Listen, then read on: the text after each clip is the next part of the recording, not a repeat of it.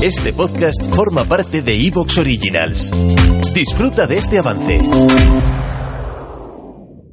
Las informaciones que hay en este podcast han sido recogidas de páginas web y noticias relacionadas especialmente de la página web covite.org y memorias de vida de Radio Televisión Española. Asimismo, las grabaciones sonoras que podéis escuchar durante el episodio son emisiones de cadenas públicas tratadas como citas a los eventos de los que se hablarán durante el programa.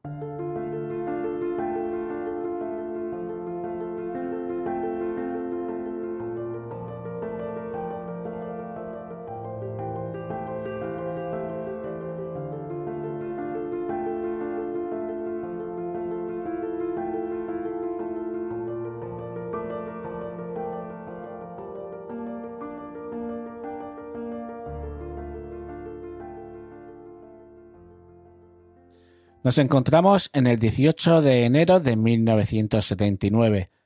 Eduardo Martín Victorio, de 21 años, era soldado de artillería y había acudido a una guardia en un polvorín. Eduardo desapareció hasta que el 21 de enero los Grapo, siglas del Grupo de Resistencia Antifascista primero de octubre, reivindicaron el asesinato de este. El Grapo fue un grupo armado marxista-leninista español fundado en Vigo en 1975 que buscaba la instauración de un Estado socialista y republicano en España. El cuerpo de Eduardo sería encontrado en la Sierra de San Cristóbal, en Cádiz, en una cueva próxima a Jerez de la Frontera. Se encontraba a 200 metros de su puesto de centinela con un tiro en la cabeza y despojado de sus botas y sus cartuchos.